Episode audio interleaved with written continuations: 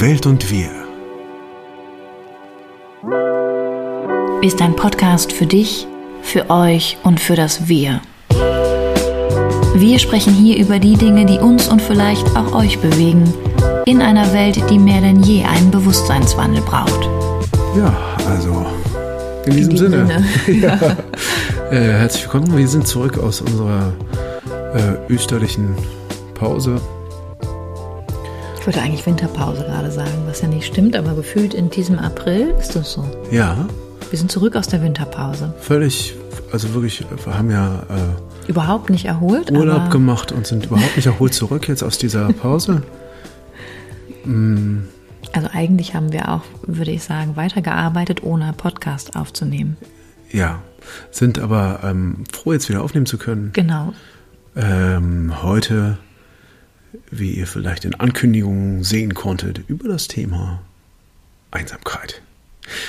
Was ja, ähm, was uns einfach am meisten Sinn gemacht hat, äh, weil wir uns ja auch immer überlegen, was bewegt die Menschheit im Moment gerade so, falls äh, das jemand jetzt gerade in seinem Space Shuttle hört in 2345, wo es ja dann unsere Folgen immer noch zu hören geben wird, als Artefakte vergangener Zeiten. Wir befinden Fossilien. uns, wir befinden uns im Zeitalter von Corona. Ähm, und da ist ja äh, gerade dieses Thema all anwesend. Mir wurde gerade ein Haar aus dem Gesicht geholt, deswegen habe ich kurz gestockt. Und es Ähm, hat sich jemand gewünscht. Also und es hat sich wir jemand- und kriegen es ja von euch, wofür ich mich bedanken möchte, wir kriegen von euch Nachrichten mit Themenwünschen. Und das Thema Einsamkeit ist zweimal dabei gewesen. Und, ähm, und wir nehmen natürlich auch immer wieder auf, es gibt manchmal Themenwünsche, wo mehr Menschen sich melden. Und zu diesem Thema ging es aber zwei Menschen ganz explizit nochmal darum. Und für euch ist auch diese Folge. Und Mhm. ihr wisst auch warum. Ja, und, und trotzdem finde ich, ist es, ist es einfach in diesen Zeiten wirklich was, was ich ganz viel um mich herum sehen kann. Ähm, ich sehe vor allen Dingen viele junge Leute, die äh, massiv und vor allen Dingen selbst gewählt in die Isolation gehen, weil sie äh, sagen, dass das Richtige zu tun ist. Ähm, und es kann auch so sein und trotzdem ist es für die eine schwierige Situation. Äh, Auch ähm, auch, dass die Berührung so fehlt. Und das meine ich tatsächlich rein menschlich und nicht sexuell gesprochen. Äh, aber Begegnung ist, ist auch was von und Berührung und sich, äh, also ich weiß noch, als ich diesen, als ich diesen, ähm, na, wie heißt der, der äh, große Cowboy-Darsteller, Gran Torino hat er zum Beispiel gespielt und Ach Mann, ich komme noch auf den Namen, aber egal. Auf jeden Fall habe ich mit dem letztens einen Film gesehen, wo er allen äh, Menschen die Hand geschüttelt hat. Ähm, und war ganz, dachte mir so, oh Gott, der schüttelt ja allen die Hände. Abstand halten. Also das heißt, es gibt ja Abstand. Es gibt einfach, äh, Clint Eastwood heißt er, es gibt einfach keine, ähm, keine Kultur der Berührung mehr und äh, Begegnung fehlt. Und deswegen fand ich das ein sehr gutes und äh, aktuelles Thema. Absolut, dem stimme ich voll und ganz zu. Ich bin mal in einem Interview gefragt worden, ähm, das habe ich auch schon mal in einer Folge erwähnt. Ich glaube, da ging es um Verbindung.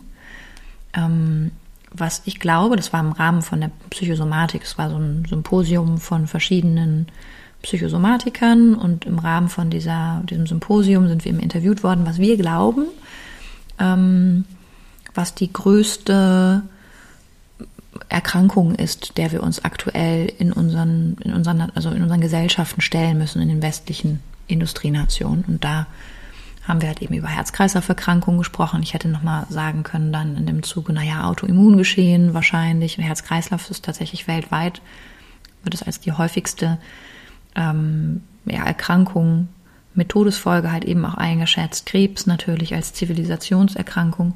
Und ich habe dann mit Einsamkeit geantwortet, ohne zu wissen, dass ich das sagen will.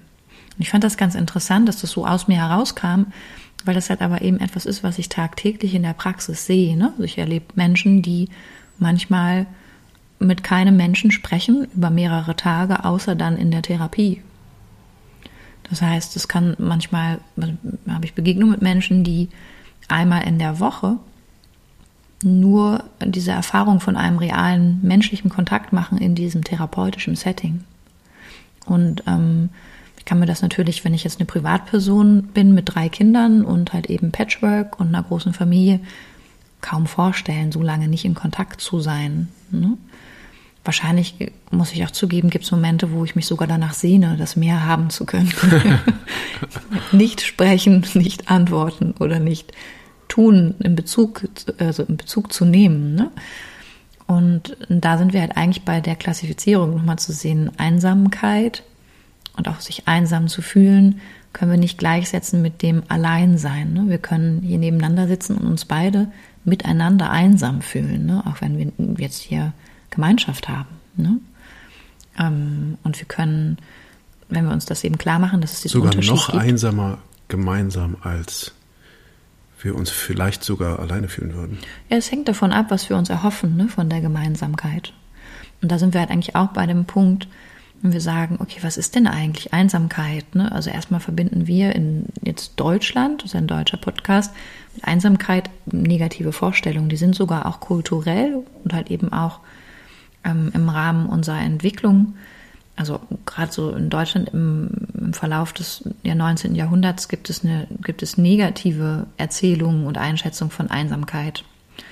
Ähm, vor allem geht es da ganz viel um die Ohnmacht dieser Einsamkeit, ne, der nicht gewählten Einsamkeit.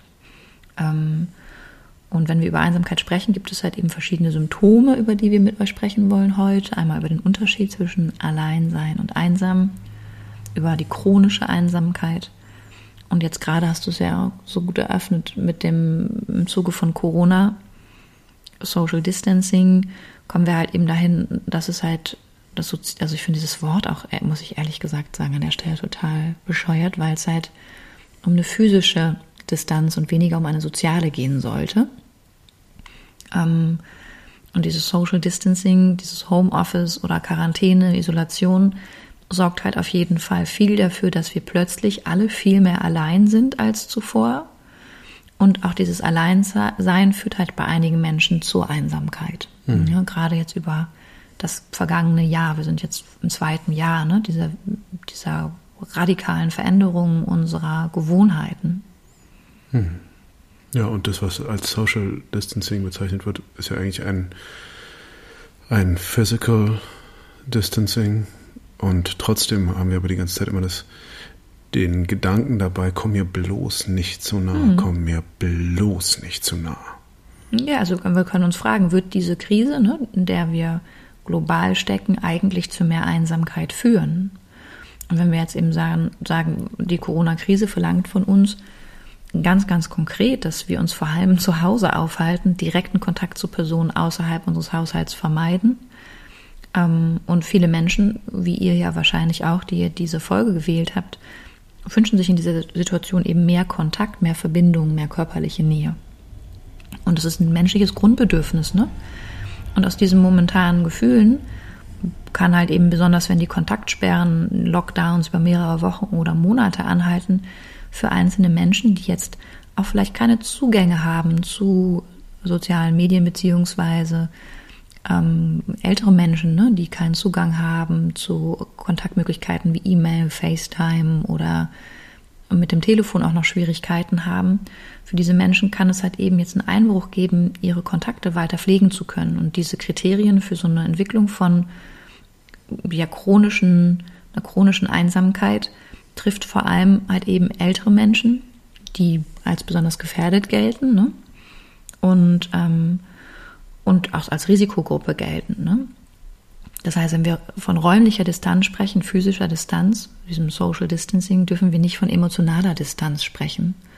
Und wenn wir uns das jetzt im Rahmen dieser Krise angucken, können wir räumlich getrennt sein von lieben Menschen, aber wir können trotzdem in den Begegnungen, die wir alltäglich beim Gang zum Supermarkt oder durchs Treppenhaus vollziehen, bewusst emotionale Nähe herstellen und auch aufrechterhalten. Das heißt, in diesen Zeiten nur so vorweggenommen, weil wir ja später nochmal darüber sprechen, wie gibt es denn, welche Wege gibt es aus der Einsamkeit, geht es auch darum, in Verbindung mit uns zu kommen, mit uns selbst als Basis für ähm, einen Kontakt, für Verbindung und dann halt eben von uns zum anderen hin eine Verbindung aufzunehmen. Das kann auch ein Blick sein oder ein Wort oder eine Frage oder ähm, eine Aufmerksamkeit.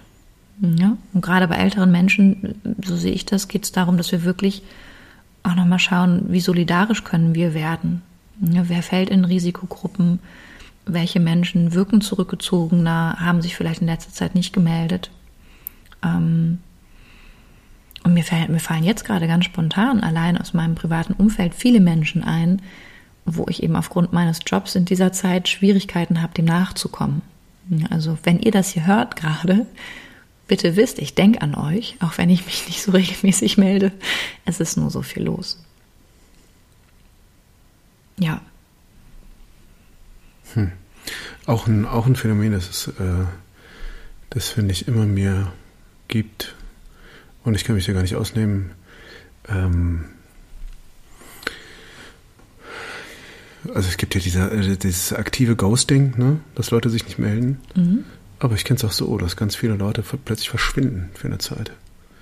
Das gab es tatsächlich, wenn ich mich so daran zurückerinnere, in äh, meiner Jugend und so in meinen Zwanzigern gab es das nicht.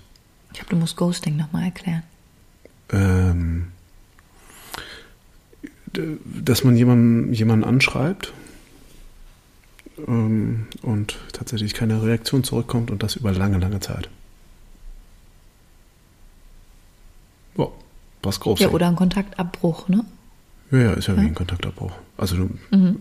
Äh, lange, lange Zeit oder äh, äh, nie zustande kommt. Okay. Ja, wie, äh, sag mal, aber. Nee, ähm, ich gerade überlegt, ich glaube, ich bin tatsächlich jemand, der ghostet immer wieder auch. ja. Es tut mir leid, aber ich merke das also vielleicht auch aus dem geboren in der Überforderung von dem, dem vielen Kanälen, auf denen ich halt eben operiere, ne? also ähm, auf denen ich Kontakt pflege mit Menschen. Ne? Das sind zwei, zwei Telefone, ähm, E-Mail, Instagram ist es halt eben auch und SMS. Also das ist das ist schon, und ich merke halt, ich komme gar nicht oft dazu. Ich, mir fällt eine Nachricht auf und ich lese die dann aber nicht und vergesse sie dann. Ja. Also auch hier Entschuldigung, aber worauf ich jetzt, ja. Wobei, wobei ich glaube, das ist was anderes als Ghosting. Ghosting ist tatsächlich was, was bewusst jemand bewusst, was jemand bewusst tut. Okay. Nee, das mache ich nicht. Ich glaube, die, die, die davon betroffen sind in meinem Fall, erfahren dann auch immer wieder von mir. Also es ist nicht so, dass ich schreibe dann oft auch, entschuldige bitte, aber ja. ich habe dich nicht vergessen. Deins ist, glaube ah, ich, Contact under Bracking.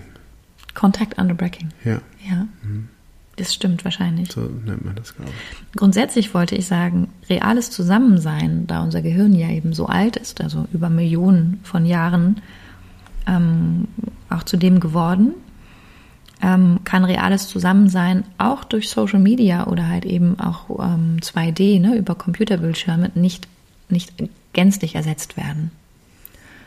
Äh, nicht gänzlich den Kontakt ersetzen, meinst du? Nee, kann es nicht, weil ja. das ist erst einmal immer noch für uns Menschen, die, also das physische Bild vor uns ist Nahrung für unser Gehirn, die Spiegelneuronen, ne? das sind halt eben gewisse, man kann sagen, Bereich unseres Gehirns, gewisse Zellen, die, die halt eben die Mimik des anderen aufnehmen und ähm, nachfühlen. Empathisch stimmen wir uns auf den Gesichtsausdruck oder die, die Gestik des anderen ein und kommen halt dann in einen emotionalen Zustand miteinander auch. Ne?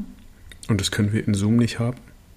Das können wir haben, das geht auch. Das ist halt eben auch aktiv. Ne? Also deswegen kann, kann ich ja zum Beispiel auch viel Therapie über, über Online, über Zoom anbieten. Und dennoch ist es so, es gibt eine Qualität von einem Kontakt, auch an der Tiefe der Arbeit, die fehlt. Und das ist immer das Erleben des gemeinsamen Raumes. Und der Raum ist nicht 2D, sondern 3D. Also wir können Gefühle miteinander teilen, aber es geht um das gemeinsame Erlebnis des Raums. Ne? Also wir im Raum.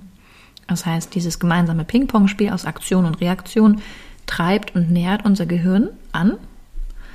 Und wir bekommen dann so einen Zustand von einem Flow. Das heißt, unsere Gehirnwellen synchronisieren sich. Das machen sie auch über FaceTime oder einen, einen Skype. Ähm, Ne, das ist halt eben die Natur des Menschlichen, aber wir haben hier das Gefühl, in Kontakt, in Verbindung miteinander zu kommen. Ne? Und ähm, dieses reale Zusammensein, also wenn ich mit anderen zusammen bin, höre ich halt eben zu, ich entschlüssel, Ich gucke, was will er mir mimisch zeigen. Wir können Zwischentöne raushorchen, wir können Gedanken nachvollziehen und wir wissen halt eben, ähm, hier die Perspektive des anderen Menschen könnte in diese Richtung gehen. Wir versuchen das nachzuempfinden, wir versuchen auch einen Sinn zu finden. Und das ist für uns als soziale Wesen, für unsere Bindung, unsere Anbindung an, an uns selbst auch essentiell. Wir brauchen jemanden, der sich auch auf uns einlässt und sich einstimmt, der uns fragt, ne, wie es eigentlich ist, um frei assoziativ, also frei äh, im Erlebnis und in der Verbindungssuche zu dem, was wir beschreiben wollen, während wir erzählen, so wie ich jetzt, das aufnimmt. Wir wollen aufgenommen, wahrgenommen werden, wir wollen gehört werden, um uns zugehörig zu fühlen. Wenn uns das fehlt, das kann kein Telefonat ersetzen, wir brauchen halt eben den Blick des anderen, ne? dann, dann haben wir halt eben einen Verlust von einer Verbindungsqualität. Ja? Und das ist halt eben ein Teil dieses Flow-Erlebnis, dieser State ist eine, eine Ebene, wo wir uns zugehörig fühlen und der Mensch, Homo sapiens, fühlt sich vor allem sicher, wenn er in der Gruppe sein darf. Das haben wir mit allen Säugetieren dieser Welt gemein.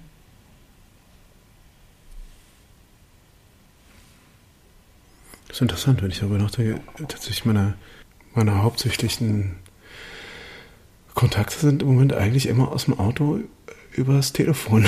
Mhm. ähm, das ist ja interessant. Und ich habe schon trotzdem aber das Gefühl, dass das wirklich, dass das die Art und Weise ist, wie ich wirklich Kontakt halte zu den, dem engsten Kreis. Und fühlst du dich einsam damit? Das ist ja eine sehr persönliche Frage. Ja, das stimmt. Du musst ja nicht antworten. Nee, kann ich aber. Ja, ein bisschen schon.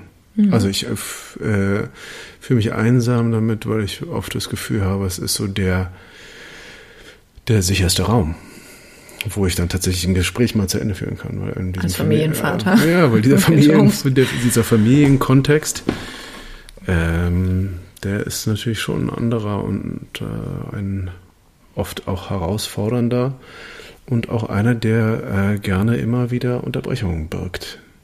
Ja, oder auch Inhalte kann man ja gar nicht so frei besprechen, ne? wenn man weiß, man ist mit Kindern unterwegs.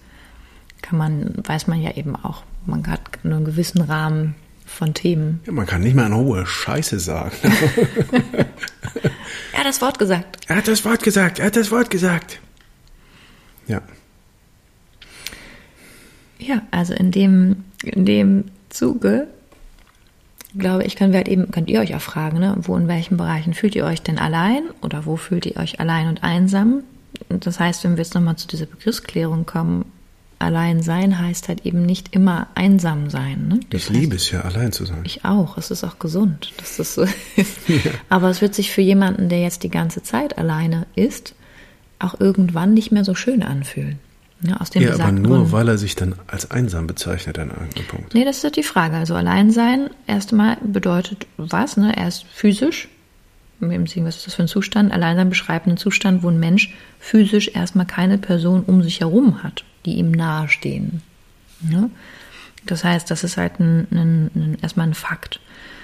Und oder, dieses, oder effektiv keiner Person um sich herum. Oder, genau, oder halt eben das, was das Gleiche bedeutet. Ne? Und dann kann man sagen, zudem kann das halt eben auch selbstbestimmt sein. Ne? Also ja, wobei schon ein Unterschied ist, ob ich jetzt allein im Wald stehe. Ne? Das ist ja ganz schön. Und wenn ich dann allein irgendwie zwischen ganz vielen anderen Menschen stehe, dann ist ja potenziell die Einsamkeit schon mehr um die Ecke. Nee, also ja, kann sein. Aber das hängt halt wirklich von dem Gefühl, also von der Basis, auf welcher Grundlage nehme ich das denn wahr. Wenn ich mich gut fühle, dann habe ich überhaupt gar kein Problem, in einer Gruppe von Menschen zu stehen, mit denen, die ich nicht kenne. Oder die vielleicht sogar auch, ja. mit denen ich normalerweise nichts zu tun hätte. Dann kann ich da irgendwie so sein und bin halt für mich stabil. Aber klar, worauf ich ja hinaus will jetzt gerade, mhm. wäre Alleinsein heißt erstmal per se, per Definition nicht, ähm, dass ich einsam bin. Jetzt sage ich, fühle mich allein, heißt halt eben, was meinst du genau damit? Heißt es, du fühlst dich allein und du hast wenig Kontakte? und bist halt eben allein stehend die meiste Zeit, jetzt gerade in dieser Krise, oder fühlst du dich halt eben auch an der Stelle, weil das kann nämlich, das will ich nämlich erklären, ähm, es kann ja auch selbstbestimmt sein. Also ich kann ja auch sagen, was wir, wovon wir träumen, mal allein zu sein. Ne, ich wähle eine Pause und einen bewussten Rückzug als Erholungspause, wie wir das jetzt gemacht haben mit dem Podcast. Ne? Ähm, und sind halt eben aus dem Kontakt gegangen. Das heißt, fällt halt langfristig noch sowas wie jetzt besprochen die technische oder digitale Möglichkeit, Kontakt zu Mitmenschen herzustellen. Dann hättest du kein Telefon aus dem Auto. Dann würde sich dein Gefühl verändern, wenn du allein im Auto wärst. Ne? Das heißt, ähm, wir sprechen dann von sozialer Isolation. Ne? Also ich fahre in einem Auto, um mich herum sind ganz, ganz viele andere Autos, aber ich bin mit niemandem im Kontakt. Es sei denn, ich bin sehr stark mit mir selbst im Kontakt, weil dann würde ich mich auch wieder sehr gut fühlen im Auto. Das stimmt, dann wärst du halt verbunden und trotzdem sozial isoliert. Richtig. Ja.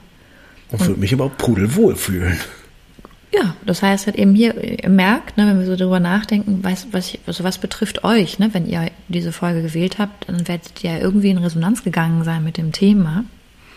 Ähm, das heißt, grundsätzlich allein sein und halt eben auch sozial isoliert zu sein, kann zu diesem jenem Gefühl führen, das wir Einsamkeit nennen. Ne? Das heißt, der Eindruck wäre das, wenn wir es mal beschreiben, ist halt eben, ich bin allein auf der Welt. Es interessiert eigentlich niemanden, wie es mir geht. Ich bin ausgeschlossen, ich fühle mich nicht gesehen, nicht gehört, unverstanden. Ich fühle mich vielleicht auch zurückgelassen. Ich habe nicht das Gefühl, dass Menschen sich für mich interessieren. Die Wünsche, die ich nach Kontakt habe, werden halt eben, oder die Bedürfnisse werden nicht erwidert.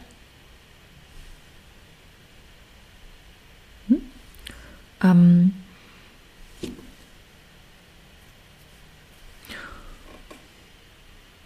Und es ist ganz egal, ob ich in einer Menschenmasse stehe oder nicht. Dieses Gefühl bleibt bei mir. Hm? Ich fühle mich nicht verbunden.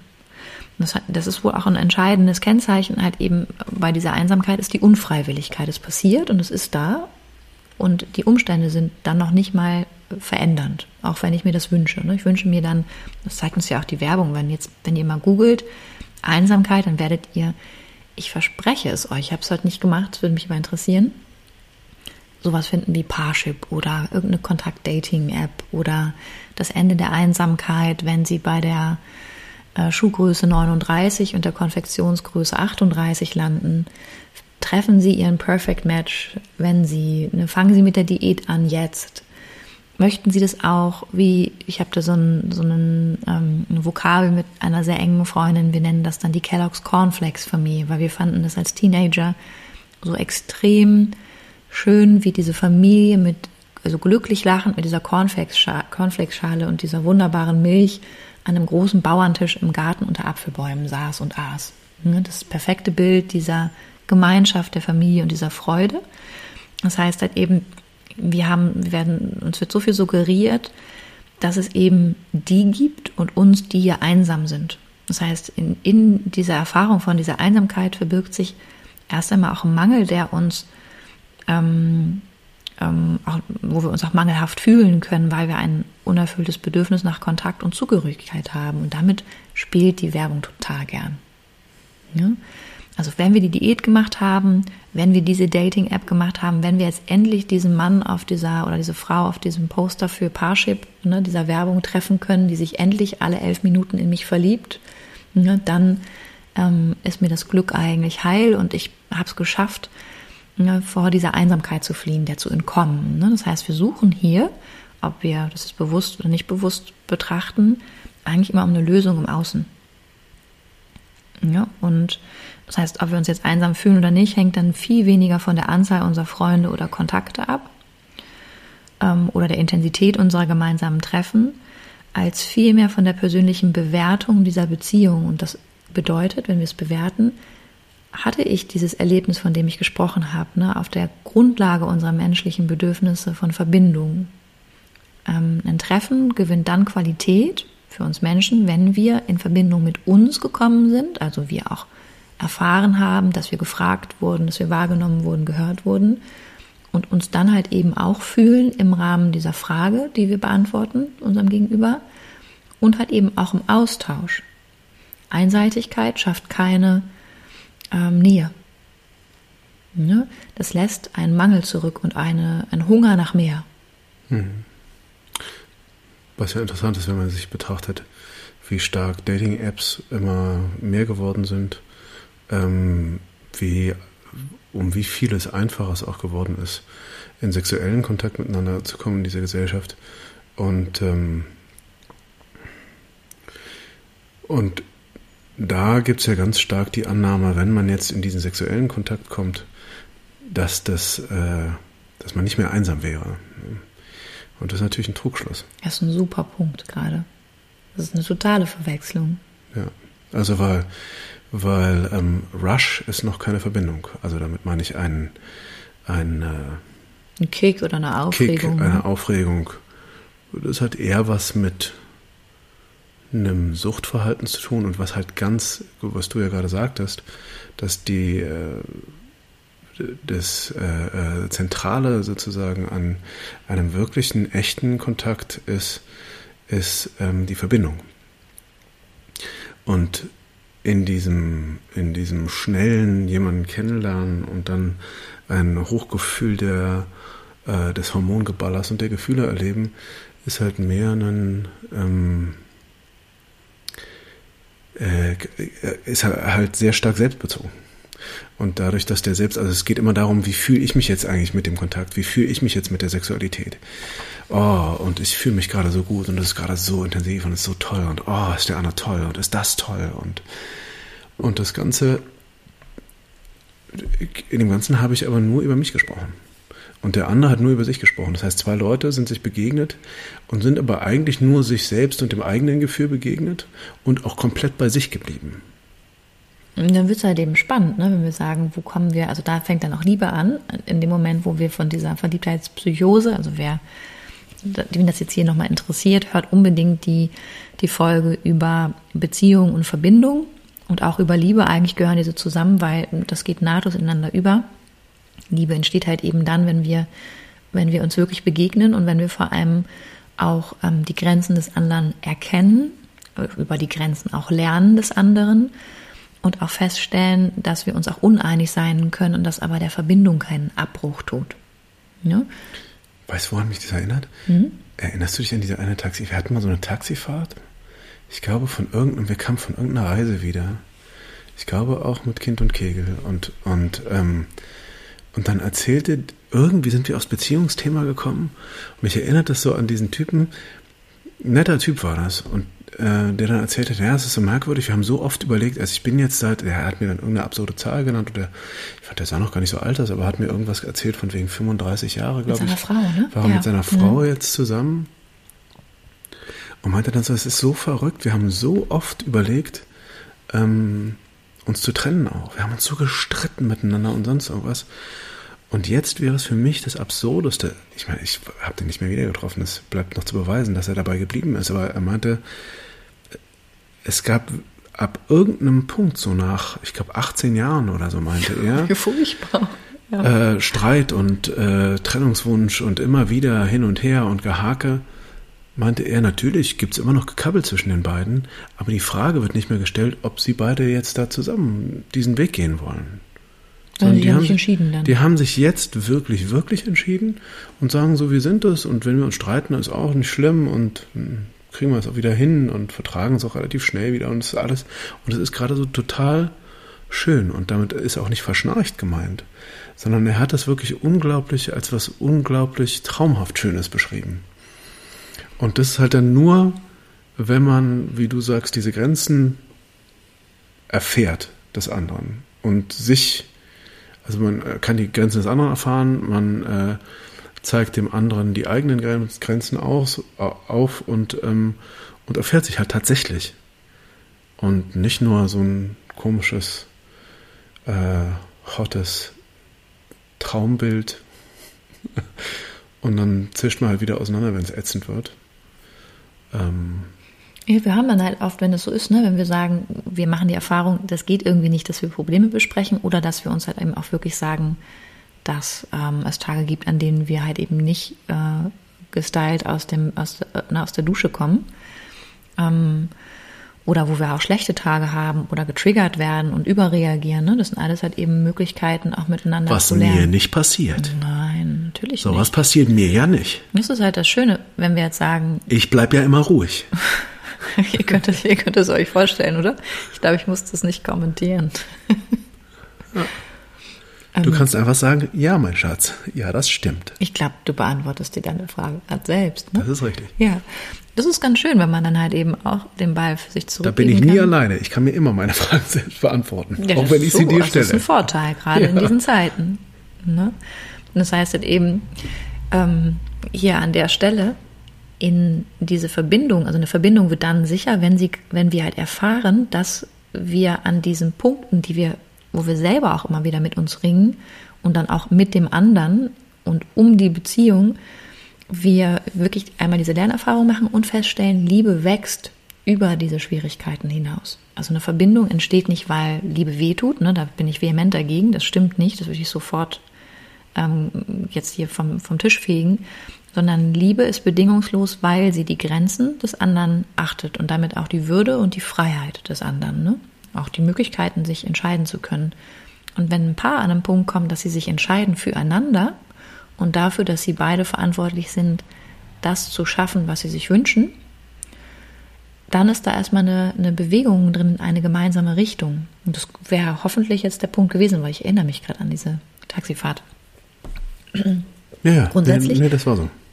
Ja, also wenn wir sagen, wo fängt denn das eigentlich an, weil wir jetzt beim Thema Verbindung waren, will ich natürlich gerne als Traumatherapeutin, ne, die sich sehr viel mit Bindungstrauma und Traumata beschäftigt, ähm, nochmal einen Bogen machen zu Kindheit, weil die ist nämlich extrem relevant, ähm, wenn es um ja auch um eine, also um eine Möglichkeit von, von Einsamkeit und Verbindung. Also um die Einsamkeit, die wir heute erleben können und halt eben den ersten Verbindungen, die wir als Kinder mit den uns nahen Menschen gehabt haben. Ähm, Die, die mir bei Instagram folgen, wissen, da spreche ich sehr, sehr viel über halt eben diese Themen von Bindungstraumata, den Verletzungen, die wir innerhalb von frühkindlichen Erfahrungen eben erlebt haben und wie wir da für uns Wege finden und neue Schlüsse finden können. Also wie wir lernen, mit alten Verletzungen umzugehen im Bereich der Verbindung. Und grundsätzlich können wir sagen, der Mensch hier als soziales Wesen ähm, hat halt eben rein evolutionär die Verbindung immer gebraucht, um sicher zu sein. Unsere Physis reagiert auf Alleinsein. Ein Mensch, der nicht angebunden ist an ein soziales Gefüge, hat andere Stresshormone wie ein Mensch, der in einem sozi sozialen Gefüge eingebettet ist. Es gibt Studien, wobei man dazu sagen muss, Stresshormone bei gerade jungen Familien sind extrem hoch. ich lache darüber einfach jetzt mal nur kurz. Die, die das betrifft, wissen warum. Ähm, das ist, glaube ich, eine Mischung zwischen Humor und Verzweiflung wahrscheinlich. Aber ähm, und tatsächlich beurteilen sie halt ihr Glück im Nachhinein halt negativer als in dem Moment. Das ist halt eben auch ein Teil der menschlichen Physis und Psyche. Ne? Also wir erleben uns gestresst, aber es gibt halt eben immer wieder den Moment, wo wir Verbindungen spüren, wo wir mit unseren Kindern in Kontakt treten, die uns dann vergessen lassen, in Anführungsstrichen. Das macht die Natur ganz schlau, dass es so anstrengend ist. Das haben übrigens auch Menschen, die sich um Tiere kümmern. Die vergessen, dass der Hund mal alles zerstört hat, was äh, in der Wohnung neu war oder die Katze. ne? Also ihr, würdet, ihr werdet das jetzt für euch bestimmt auch bejahen können oder ne, der Vogel einfach die kompletten Gardinen zerstört. Also das sind halt Dinge, da sind wir sozial. Ne? Ja. Und ich meine, äh, einfach ähm, entwicklungsmäßig betrachtet war es halt früher auch, also und damit meine ich zu, zu Urzeiten, wenn wir aus dem Stammesgefüge ausgeschlossen waren, äh, wurden, war das halt gleichbedeutend mit äh, einer großen Wahrscheinlichkeit zu sterben. Mhm. Weil wir nur in der Gruppe tatsächlich ähm, die Möglichkeit hatten, mit der wilden Natur um uns herum ähm, fertig zu werden, ohne das Leben zu verlieren. Und darauf ist unser Gehirn halt immer noch geeicht. Und das äh, weiß man auch in, ähm, in Gefängnissen zum Beispiel oder bei Foltermethoden. Deswegen ist es halt so, so eindeutig, ähm, dass Isolation da ein Mittel ist. Also man sagt, es gibt einen Ulmer Neurowissenschaftler und Psychiater, das ist der ähm, Psychiater Manfred Spitzer, der hat ein Buch geschrieben. Da geht es um, also der Titel ist, wird, muss ich dazu sagen, nochmal vorweg, wird unglaublich kontrovers diskutiert, auch jetzt ähm, von Kollegen. Aber er spricht halt eben in diesem Buch Einsamkeit, die unerkannte Krankheit, von der Einsamkeit als Todesursache Nummer eins. Ne? Also in Bezugnahme auf das, was du gerade gesagt hast, ähm, schätzt halt der Herr Spitzer die Einsamkeit. Als psychosomatische Ursache. Neurowissenschaftler. Ne? Mhm. Der spricht halt wirklich von einem Nervensystem, ne? Und das ist für mich halt immer als Traumatherapeutin immer wichtig zu gucken, wenn wir eine hohe Stressschwelle haben, dann haben wir, ähm, also hört euch da nochmal die Folge über Angst an oder Ohnmacht, haben wir eine, eine, am Anfang eine ganz starke Adrenalinausschüttung. Und auf dieser Basis von Adrenalin fängt halt eben ähm, sehr das rudimentäre Gehirn von Flucht und Angriff, also der, der Mechanismus von Reiz und Reaktion an zu wirken. Und wir sind eben bereit zu fliehen oder zu kämpfen oder wenn beides nicht funktioniert, frieren wir ein, dann fallen wir in eine Art Paralyse, so eine Lähmung. Wir ergeben uns dem hin und in unserem Körper werden dann körpereigene schmerzstillende Opiate ne, ausgeschüttet, damit dieser Tod nicht so, nicht so schmerzhaft wird. Ne? Das ist unser, unser ureigenes, rudimentärstes Notsystem. Und auf dieser Basis können wir halt eben sagen, wenn wir aber chronisch die Erfolge von Stress und Anpassung erleben, also einer Forderung, wie wir das jetzt gerade auch in dieser Krise weltweit erleben, haben wir ein Kollektiv, das halt auf den rudimentärsten menschlichen Notprogrammen läuft. Deswegen sind wir aggressiver als sonst, deswegen sind wir unempathischer als sonst. Das macht Adrenalin, das chronisch erholte, erhöhte Cortisol oder Testosteron. Wir werden halt selbstbezogener, also wählen auch den Rückzug, sind skeptischer, misstrauen eher. Ne? Oder sorgen dann eher dafür, dass unsere Vorräte von Toilettenpapier und so weiter stimmen.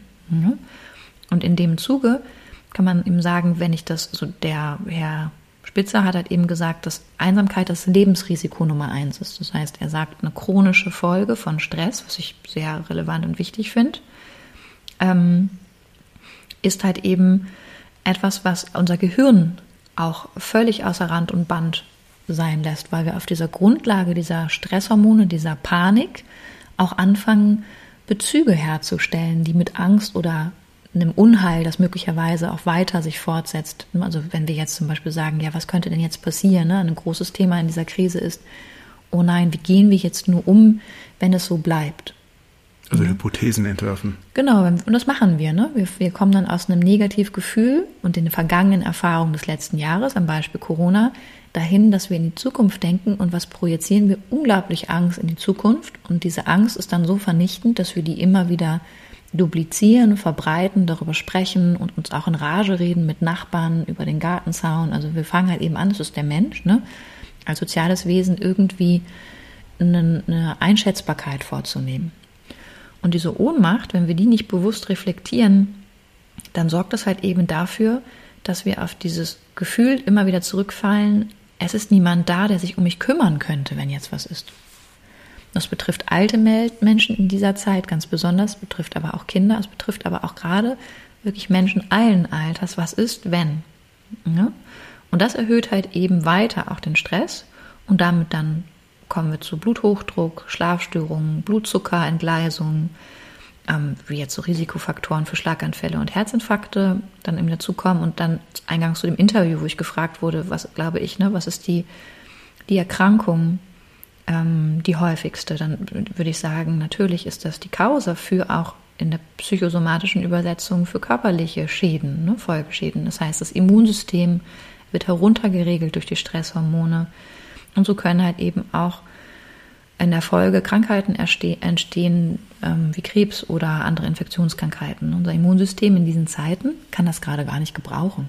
Ja, eigentlich bräuchten wir hier auch eine andere Aufklärung, meiner Meinung nach, ähm, die für alle zugänglich wäre. Es gibt jetzt eine, fand ich sehr, sehr interessant, eine Website Psychologie, oh, Psychologie, psychologische Unterstützung in Zeiten von Corona.de. Super Seite. Habe ich jetzt gefunden vor ein paar Tagen. Unfassbar umfassend, wer auch immer. Also ich habe jetzt nicht so stark nachvollziehen können, woher das kam. Es gab mehrere Autoren und Psychologen. Finde ich eine ganz, ganz tolle Arbeit. Dass das entstanden ist im Laufe dieses Jahres ist super, weil Menschen sich hier einfach frei informieren können. Ja? Und Spitzer bezieht sich deswegen die Studie einfach eben auf eine Meta-Analyse von der ähm, von der ähm, Brigham Young University ähm, Großbritannien 2015. Und da wurden insgesamt halt 70 Langzeitstudien mit rund 3,4 Millionen Testpersonen ausgewertet. Also eine sehr, sehr, sehr umfassende Studie zum Thema Einsamkeit. In Großbritannien muss man wissen, Großbritannien hat halt eben ähm, ein eigenes Department zum Thema Einsamkeit. Min Ministerium, genau, Einsamkeitsministerium. Das heißt, die haben großes Interesse daran. Deswegen gab es überhaupt auch so lange Langzeit, also 70 Langzeituntersuchungen. Es kostet richtig viel Geld. Ne? Und ähm, das Ergebnis war, Probanden, die angaben, sich einsam zu fühlen, hatten ein um 26 Prozent erhöhtes Risiko, vorzeitig zu sterben aufgrund von körperlicher Krankheitsentwicklung. Ne? Und es gibt hier einige ähm, auch Kritikpunkte, die berechtigt sind, das will ich auf jeden Fall sagen. Und wo es auch darum geht, naja, ist es jetzt eine Korrelation? Also kann man das wirklich sagen, dass das kausal in dem Zusammenhang steht oder steht das grundsätzlich auch in, mit anderen Zusammenhängen ähm, in Bezug, die jetzt hier zufällig so eine Zahl aufwerfen? Das ist immer ein Streitpunkt in den, in den Wissenschaftsdisziplinen. Aber ganz, ganz grundsätzlich können wir uns einigen, wie auch immer es ist, ob es eine zufällige Korrelation ist. Einsamkeit schlägt sich eben auf unsere Gesundheit nieder. Und das nicht nur psychisch, sondern auch physisch. Das hat auch jeder, der mal richtig schlimm Kummer hatte, Liebeskummer oder der sich isoliert gefühlt hat, ähm, gesellschaftlich entfernt hat, auch erlebt. Und was ich halt wichtig finden würde, was sind eigentlich Punkte, die uns in eine Einsamkeit führen können? Und da würde ich gerne übergehen, wenn ich darf. Ja, zu, bitte. Ja, zu, ähm, ich flitze hier gerade so durch, aber ich, mir ist so wichtig, mit euch über die Kindheit zu sprechen. Das hatte ich ja angekündigt. Definitiv ist es so, ähm, Kinder lernen von ihren Eltern gute Beziehungen zu führen. Und zwar in erster Linie gute Beziehungen zu sich selbst also einen Überblick zu bekommen. Im besten Falle meinst du jetzt? Im besten Falle. Also sollten sie lernen, aber sie lernen auch im Negativen, wie Beziehungen geht oder Liebe geht. Ob das dann stimmt, ist dann halt eben dahingestellt. Ne? Das ist halt eben ein großes Problem. Ne? Das heißt, wenn wir halt eben sehen, ähm, wir haben halt nicht immer das Glück, dass wir Eltern hatten, vielleicht die uns in unserer persönlichen Wesensart auf und annehmen konnten oder die sich einstimmen konnten, ähm, was unsere Bedürfnisse anging oder die sich nicht mit uns in Verbindung bringen konnten, weil sie selber diese Erfahrung nie gemacht haben. Ne? Also Eltern hatten, die auch nicht in Verbindung gegangen sind ähm, oder nicht kommuniziert, nicht gesprochen haben. Sie Eltern beobachtet haben, die gesagt haben, oh, die Nachbarn kommen raus, geh ganz schnell rein. Oder die nicht ans Telefon gehen beispielsweise. Das ist auch ein Thema. Eltern, die soziale Kontakte meiden, werden auch als Vorbild gesehen von Kindern. Und es werden Kinder halt eben auch beobachten und sehen, wie, wie sind eigentlich meine Eltern miteinander und wie sind meine Eltern im Kontakt mit der Welt. Ne? Auf welcher ja, Basis wird die Welt empfunden? Und auf einer anderen Ebene können sie natürlich auch mitempfinden, wie sehr sind meine Eltern im Kontakt mit sich selbst, also wie authentisch sind meine Eltern. Ne? Weil es geht ja immer die, um zwei Arten der Verbindung, ne? die Verbindung nach außen und die Verbindung nach innen. Genau, das ist halt in der Psychologie nennt man das intrapersonell, also der Kontakt mit mir selbst. Das lernt ein Kind aber oder kann ein Kind rein physisch erst unterscheiden ab dem sechsten, siebten Lebensjahr. Es kann sich erst dann getrennt von der Welt erleben. Das heißt, das begünstigt. Also wenn wir jetzt sagen, die innere Suche und Anbindung ist oft etwas, was wir nur lernen können, wenn wir als Kinder Raum für die Begegnung mit uns selbst bekommen haben. Ne? Und unsere Bedürfnisse und Wünsche, unsere Wünsche nach Nähe und Kontakt und aber auch von keinem Kontakt, von Autonomie und ich will das und kann das alleine. Wenn das geachtet und berücksichtigt wird, dann erleben oder erfahren wir, lernen wir den Umgang mit unseren Gefühlen und werden selbstbewusst ne, in der Gesellschaft, aber halt eben auch in unseren sozialen Beziehungen mit uns selbst. Wenn wir für unser Abstand nehmen oder unseren Wunsch nach Raum oder Autonomie bestraft werden, lernen wir, dass das Glück im Außen liegt. Und dass es halt eben nur Liebe gibt und Sicherheit und Verbindung, wenn ich das tue oder ich die Erwartungen anderer erfülle und decke. Wenn ich das nicht tue, werde ich ausgestoßen und einsam sein. Und daraus entstehen dann Erwachsene, die versuchen es vor allem immer richtig zu machen. Für alle. Und verpassen dabei sich selbst. Was natürlich ultimativ einsam macht. Ganz genau. Und das ist der Bogen, über den ich unbedingt sprechen wollte heute. Das heißt, eine, also Einsamkeit ähm, fühlt sich natürlich in so einem Moment furchtbar an und wir haben auch Angst, mit diesem Kontakt, also Gefühl in Kontakt zu kommen. Wenn wir aber gucken, ähm, wofür könnte uns das ein Warnhinweis sein, wenn wir uns so einsam fühlen oder uns auch immer stärker zurückziehen, wir misstrauisch sind den anderen gegenüber, ähm, oder andere oder Geheimnisse haben, die wir mit niemandem teilen können, Erkrankungen, die starke Gefühle und Ängste in anderen Menschen auslösen, dann werden wir auch da zurückgezogener, weil wir das natürlich nicht wollen. Ne? Wir wollen ja niemandem ein doofes Gefühl geben. Oder Schicksalsschläge. Ganz genau, eigentlich alle Veränderungen von, von Lebensumständen, die drastisch sind. Ne? Halt eben auch die, diese Einsamkeit oder auch Scham vielleicht auslösen, weil das ist überhaupt nicht in unseren Breitengraden ein Zeichen von Schwäche, einsam zu sein. Da muss irgendwas mit uns komisch sein, wenn wir einsam im Café sitzen. Ne? Also mal sagen, stimmt das? Erstmal sieht man einen Menschen, der da alleine sitzt. Ist dieser Mensch dann auch einsam? Hängt davon ab, auf welcher Grundlage ich die Welt erlebe. Ne? Und ähm, das macht halt eben auch nochmal etwas aus. Also hier nochmal die Fähigkeit, mit sich selbst und seinen Gedanken, seinen Gefühlen und Bedürfnissen sich wirklich auseinanderzusetzen, ist etwas, was wir lernen. Und wir lernen das durch unsere Erfahrungen, die wir selber gemacht haben mit uns, durch unsere Vorbilder, also auch Eltern, aber auch später durch unsere direkten Bezüge miteinander. Und halt miteinander meine ich die nahen Menschen, aber halt eben auch Menschen der Gesellschaft. Das kann die Kassiererin bei Rossmann sein oder bei Edeka. Und wir lernen halt eben andersherum in dieser Gesellschaft auch, dass wir uns beruhigen können durch Fernsehen, durch Dauerkontakt mit vielen Menschen, Dauerchats, mit äh, Konsum von unterschiedlichen Unterhaltungsprogrammen. Und wir verpassen dabei eigentlich, wie sich das für uns wirklich, wirklich anfühlt. Und deswegen suchen Menschen ständig oft die Gesellschaft vieler anderer. Am besten je doller, wie es irgendwie geht, je voller, je intensiver, desto besser, weil es halt eben das Gefühl von mir selbst überlagert. Ich also konsumiere von dem Reiz und, ähm, und ich versuche vor allem dann zu vermeiden, doch nochmal alleine sein zu müssen. Das heißt, diesen Moment der Ruhe können wir dann häufig kaum aushalten. Das heißt, deswegen läuft immer ein Fernseher, das Radio und vielleicht auch sogar alles mit dem Computer, damit wir uns nicht selbst mit diesem Gefühl beschäftigen müssen, das eigentlich entsteht, wenn wir mal einmal alleine in diesem Raum sind. Ne, und es wäre mal ganz schön für euch auch zu gucken, wenn das für euch so zutrifft, dass immer alles an ist, mal zu gucken, was bei euch anklingt, wie es euch eigentlich geht, wenn es mal einfach das alles nicht gibt und ihr euch einfach mal nur fühlt. Hm. Das finde ich eigentlich so schön. Im, ähm, im traumatherapeutischen Kontext, dass immer die Frage gestellt wird, ähm, wie fühlt denn sich das gerade an? Also wo stehst du gerade, was ist denn gerade los, wie, wie geht's denn dir, wie fühlt denn sich das an und wo, wo spürst du das im Körper? Ich finde, das ist eigentlich eine ganz mhm. gute Frage, die, man, mhm. die auch jeder so locker lässig mal zwischendurch machen kann. Also wie fühle ich mich denn eigentlich gerade? Ähm, wo bin ich denn gerade? Ja.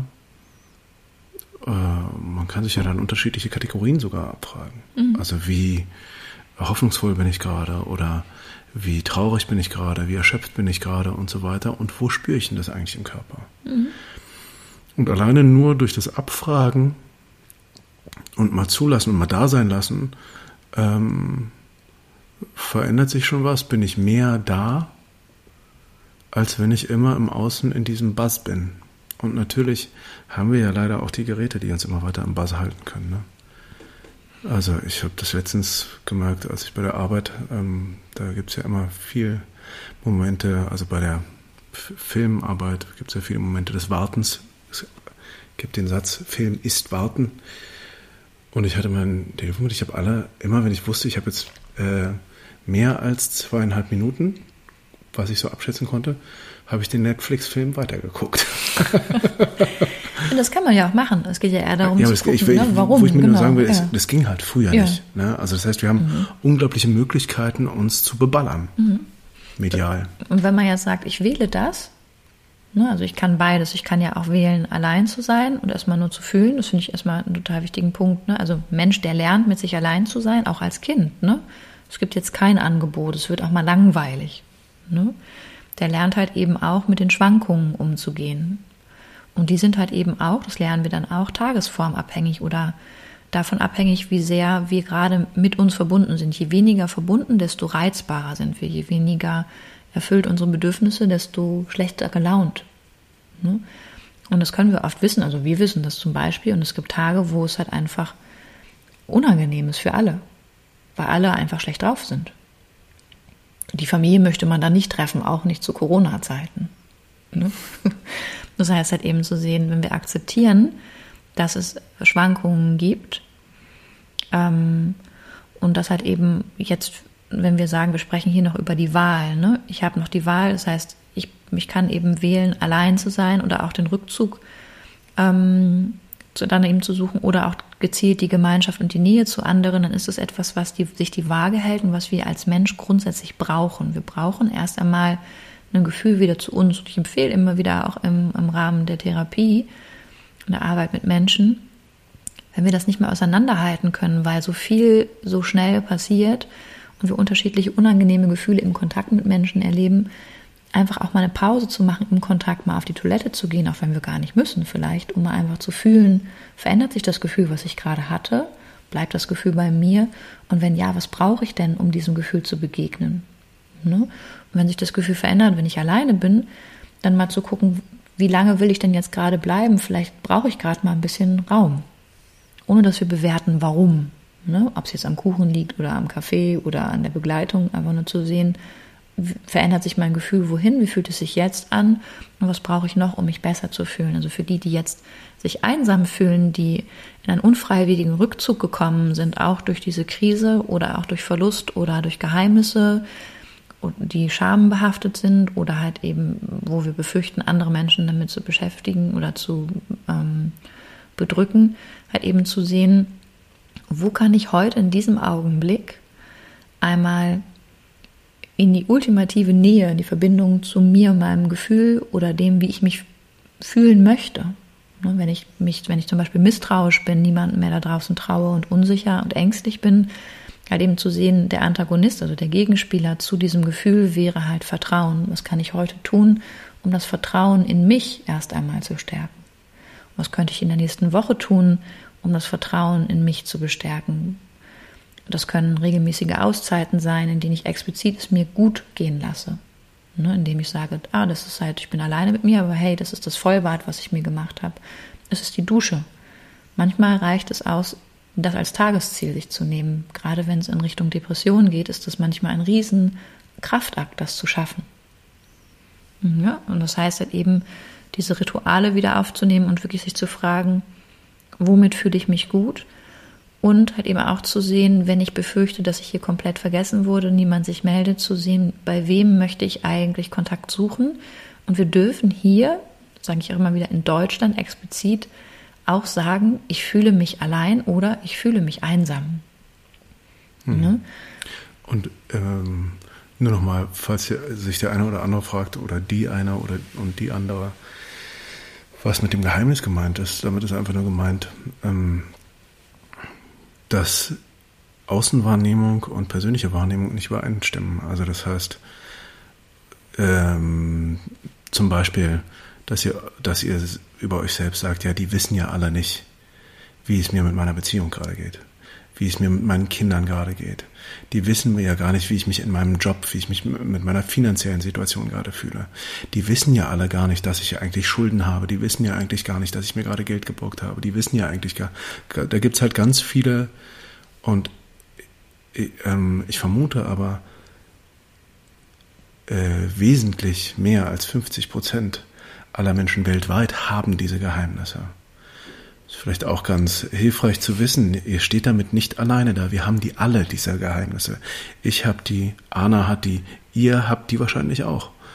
Und ähm, auch an der Stelle kann man sich dann die Frage stellen, okay, mit wem möchte ich denn dieses, also weil die, es ist auch nicht das Heilmittel, dann rumzulaufen und zu sagen, okay, ähm, weil wir ja von Verbindung gesprochen haben, ah, dann gehe ich jetzt die Verbindung ein und erzähle allen, äh, wie schlimm es in meiner Ehe gerade ist und äh, wie viel Schulden ich habe, bis auf Heller und Pfennig, sondern aber trotzdem ähm, A, erstmal sich bewusst werden, stimmt, ich habe Geheimnisse, ich bin Geheimnisträger und ähm, und mit wem wäre es vielleicht schön, das zu teilen? Oder wer könnte, mit wem könnte dieses Gespräch äh, Sinn machen? Oder könnte es vielleicht Sinn machen, das erstmal nicht zu teilen und aufzuschreiben? Weil ähm, da muss man auch genau sein.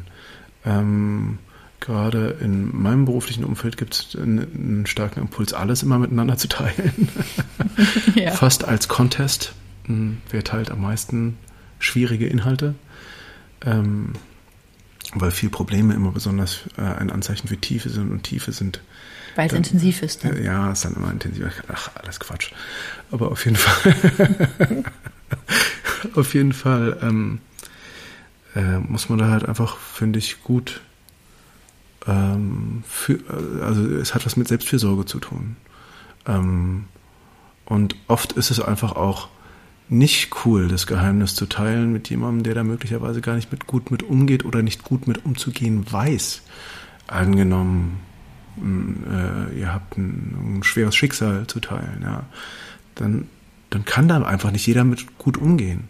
Und dann geht ihr möglicherweise mit einem schlechteren Gefühl aus dem Teilen dieses Geheimnisses raus, als ihr es vorher gehabt habt. Also überlegt euch gut, wie, wer steht mir gegenüber und kann der tragen, was ich ihm da erzähle und es wird es dann vielleicht weil es kann zu einer großen Verbindung führen, sowas zu teilen, aber es muss nicht unbedingt dazu führen. Es kann halt helfen, wenn man sich vorher auch ein bisschen absichert und sagt, du pass auf, ich hätte da was, was ich gerne teilen würde, wärst du grundsätzlich offen. Ähm, ne? Und dann halt aber eben auch zu sagen, ich nehme das auch für mich, brauche keinen Rat, ich würde das nur gerne mal erzählen. Wenn wir halt jemandem sagen, du, ich möchte von dir jetzt keinen Lebensrat, dann hilft das erstmal auch überhaupt für die Klärung der Grenze. Und der andere kann sich auch entscheiden, sagen, ja, weiß ich jetzt gar nicht, worum geht's denn? Und sage, naja, es geht grundsätzlich gerade darum, dass ich mich allein oder einsam fühle, weil oder es gibt etwas, darüber rede ich sehr wenig, aber es beschäftigt mich sehr und ich fühle mich mit dir verbunden, ich würde es gerne mit dir teilen. Ne? Das sind halt eben Möglichkeiten und Einladungen zu sehen, bist du offen und wenn jemand halt Verhalten reagiert, dann kann man sagen, du weißt du, ähm, ganz, ganz grundsätzlich, was ist dein Bedürfnis, ne, das zu formulieren möchte ich mit dir näher in Kontakt sein ähm, oder ähm, wenn du offen dafür wärst, sprich mich dann nochmal an. Und ne, dann können wir da nochmal einen Weg finden. Das heißt, grundsätzlich, was ich aussagen wollte, hinter dem Gefühl von Einsamkeit steckt halt eben oft auch eine hohe Erwartung an sich selbst und halt eine un unglaublich große Unzufriedenheit. Und in dem Moment, wo wir aus dem Kontakt gehen, weil das ja bei mir, wie du es so schön mit dem Beispiel der Schulden und all dem, was dann nochmal so an Geheimnissen ähm, mitkommt oder auch Erfahrungen, die schmerzhaft waren, ähm, haben wir eine große Unzufriedenheit und auch einen Schmerz. Und in der Folge über Sucht haben wir darüber gesprochen, dass halt eben Schmerz etwas ist, was wir versuchen zu vermeiden. Und der Schmerz kostet uns oft halt die Verbindung wieder zu uns selbst, weil wir Angst haben zu fühlen, wie doll es wehtut, wie doll die Welt vielleicht auch gerade wehtut. Ne?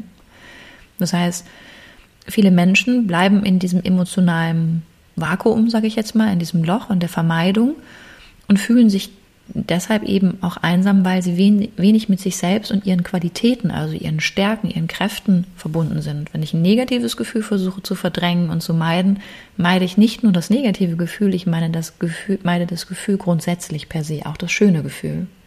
Das heißt, wenn ich ein negatives Gefühl verschiebe, verschiebe ich auch alle anderen Gefühle von Präsenz, von Schönheit. Und wir haben dann halt eben diesen Fokus auf das Glück, das halt eben im Außen liegt, wenn ich erst den Partner, das Auto, deswegen auch die Schulden, ne, die perfekten Kinder, die perfekte Schule, den perfekten Job, die perfekten Freunde habe, die Konfektionsgröße XY, dann ist eigentlich alles super und wir fangen an, mit uns hart ins Gericht zu gehen, an, mit uns mit anderen zu vergleichen. Und wir trennen uns damit mit diesen Bestrebungen, das im Außen zu finden, halt immer ähm, trennen wir die Anbindung zu uns selbst. Und dieser Vergleich beginnt oft in unserer Kindheit wieder. Was ist eigentlich erstrebenswert? Was muss man eigentlich so schaffen? Und, ähm, und wir erfahren dann oft auch, dass wir nicht reichen, dass wir nicht genug sind oder andere Menschen klüger, erfolgreicher, beliebter, schöner, perfekter. Ja, und dieser Fokus trennt uns halt eben zu dieser wichtigsten Verbindung, unserer Liebe, unserer Sicherheit und unserer Freiheit, dem Vertrauen zu uns, der Verbindung zu uns selbst. Und wenn wir uns um die Einsamkeit kümmern wollen, auch die chronische Form, ne, dann halt eben zu sehen, wir können uns klar machen, es betrifft häufig Menschen, ähm, nach, nach jetzt Studien ähm, aus Großbritannien, in drei Lebensphasen. Nämlich einmal mit Anfang 20, also die Zeit, wo wir als junge Erwachsenen für ein Studium, einen Job oder halt eben auch das Elternhaus verlassen, einen Wohnort wechseln müssen und dann oft mit Mitte 40 also der Übergang Familie, das hat ja diesen hohen Stressfaktor, aber auch der Übergang von Kindern aus dem Haus und einer neuen Identitätsfindung ähm, und diesen Shift in Familien- und Partnerschaftsstrukturen. Ne, was passiert? Das ist für viele, kann ich mir gar nicht vorstellen, das ist eine Krise, wenn die Kinder gehen. Also ich hört sich jetzt so drastisch an bei mir. Nein, liebe Kinder, wir lieben euch. Wir wollen auch, dass ihr, ne, wenn ihr das mal zu irgendeiner späteren Zeit habt. Aber wir freuen uns ja auch, wenn ihr euer Leben beginnt. Ja. Ne? Also das ist ja auf jeden Fall, das finden wir auch toll. Deswegen, ähm, ich rede mich im Kopf und Kragen. Das könnt ihr alles noch hören. Hm. Seniorenalter ist die nächste ähm, Risikogruppe. Na, das heißt, ähm, oder halt eben Lebenskrisen. Ähm, und es geht nicht darum, wie du so schön beschrieben hast, nicht krampfhaft dazu zu versuchen, neue Beziehungen zu etablieren oder krampfhaft etwas zu finden, was uns beschäftigt hält, sondern halt eher wirklich zu sagen, ich begebe mich in eine Richtung von einem Gefühl. Wie möchte ich mich fühlen? Was ist etwas, wonach ich Sehnsucht habe? Was kann ich heute schon dafür tun, um dieses Gefühl in mir zu bestärken? Und was kann ich morgen und übermorgen dafür tun, um dieses Gefühl das ich mir wirklich wünsche, in dieser Zeit, wo ich mich so einsam fühle, zu halten. Das können kleine Dinge sein. Das können Dinge sein wie Spaziergänge, wie Rituale. Das können Bezüge sein, die wir wählen. Ne? Wir können gucken, wem geht es eigentlich ähnlich und welchen Menschen wünsche ich mir in meinem Leben und wo treffe ich den und wo erfahrt, erfährt jemand von mir, dass es mich hier gibt. Hm. Naja, und dem Ganzen voran geht natürlich die Hinwendung an mich selbst. Ne? Also je stärker ich bei mir angekommen bin, je stärker äh, ich, äh, je weiter ich mit mir gegangen bin, je tiefer ich ähm, äh, untersucht habe, wer, wer ich bin, wer ich sein möchte, was meine, wie ich leben will und so weiter. Und je klarer ich in dem bin, desto mehr kann ich mich natürlich äh, authentisch als der, als der ich mich selbst entdeckt habe, dem anderen zuwenden. Mhm. Ähm, und äh, das heißt wirklich, dass das Hauptrezept, würde ich jetzt sagen, gegen Einsamkeit ist die Verbindung und die, und die erste Verbindung und eigentlich auch, manchmal die schwerste, aber eigentlich die leichteste, ist die, die wir eben mit uns aufnehmen können, die Verbindung, weil wir uns ja immer haben. Ähm, und das kann durch unterschiedlichste Arten und Weisen getan werden. Und ähm, ja, muss ich ein bisschen an Jesus denken, ne? Liebe deinen Nächsten wie dich selbst. Ähm, ist dann eigentlich wie fast wie eine Rezeptformel für, also je mehr ich bei mir selbst angekommen bin, desto mehr kann ich auch zu dem anderen hinkommen und desto mehr entsteht so eine grundsätzliche Verbindung und verbindet sich die gesamte Welt dann irgendwann, wenn wir alle diesem Prinzip ähm, folgen würden, was eigentlich ein cooles ist. Mhm, auf jeden Fall. Also ich hoffe, dass ihr den Mut da findet, für euch eben zu gucken, auch gerade zum Thema Einsamkeit, wenn es euch schwerfällt, da Wege zu finden, dann gibt es eben Kontaktadressen, wirklich jetzt auch nochmal explizit mehr zu finden. Ich ähm, werde auf jeden Fall jetzt in diesem Post mal diese Seite ähm, verlinken. Also bei Instagram läuft halt immer auch wieder die Ankündigung von unserem Podcast. Ähm, und vielleicht, ich weiß gar nicht, ob das geht im Fließtext bei ähm, den öffentlichen Podcast-Formaten. Wir versuchen das auf jeden Fall, ähm, die Website nochmal zu nennen für die psychologische Unterstützung zu Corona-Zeiten. Ne? Ja. Also ich finde die sehr, sehr gut, weil die gut orientiert. Und es macht halt eben Sinn, wenn ihr ähm, dafür euch schaut. Im Vergleich nochmal letzter kleiner Gedankenzug. Ähm, ein Soziologe hat erforscht oder hat herausgefunden, dass tatsächlich ähm, Menschen in Südamerika ähm, einen ganz, ganz anderen Umgang haben mit dem Alleinsein und dem Einsamsein. Ne? Und dort ist halt eben, ich muss mal überlegen, wie der nochmal hieß. Ich weiß es gerade gar nicht mehr, mir fällt es nicht ein. Aber es ging auf jeden Fall darum, dass es äh, gesellschaftlich total akzeptiert ist. Genau, Janosch Schobin, Soziologe, hat erforscht, wie sich halt eben zwischenmenschliche Beziehungen in Lateinamerika gestalten. Und er hat halt eben gesagt oder festgestellt, der Umgang mit der Einsamkeit ist ein ganz anderer. Es ist üblich, über Einsamkeit öffentlich zu klagen. Also das löst erst einmal eine Aufmerksamkeit aus, eine Solidarität und man weiß, okay, diese Person, die jetzt hier gerade sich beschwert hat und geklagt hat, braucht jetzt einfach mehr Kontakt. Wer aus der Gemeinschaft erklärt sich bereit? Ne, das heißt halt eben hier auch zu sehen, man muss sich hier um jemanden kümmern, oder der darf jetzt mal zum Essen kommen oder mithelfen beim Garten oder ne, also das heißt halt eben, es ist akzeptiert als legitime Aufforderung, den sozialen Kontakt anzuregen, herzustellen oder auch Bezüge ne, soziale Bezüge ähm, einbinden. Das heißt, der Umgang mit der Einsamkeit, der hängt halt eben auch von vielen Faktoren ab. Kulturell, ne, bei uns in Deutschland ist es halt eben so, dass da lässt man nicht gucken.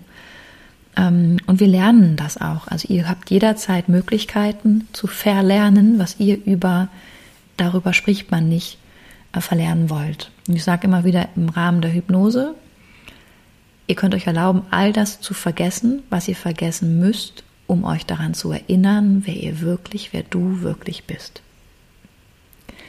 Deswegen viel Spaß. Erinnert euch daran, dass ihr all das vergessen dürft, um neu zu lernen, wie die Verbindung mit euch zu jeder Zeit eigentlich da ist. Von ganzem Herzen, ich wünsche euch Mut dafür. Genauso machen wir das. Bis ganz bald. Wir hören uns. Wir hören uns und falls euch das übrigens gefallen hat, was ihr hier so hört, in diesen inzwischen 38 Folgen, dann sagt das bitte weiter. Ja? Euren Freunden, euren Tanten, geht in Verbindung. Leute, bitte erzählt das weiter und gebt uns Feedback. Wir sind zu finden auf Instagram. Ähm, auch mit Anregungen äh, für weitere Folgen und so weiter, was euch interessiert für Themen. Ne? Freuen uns. Bis ganz bald. Tschüss. Tschüss.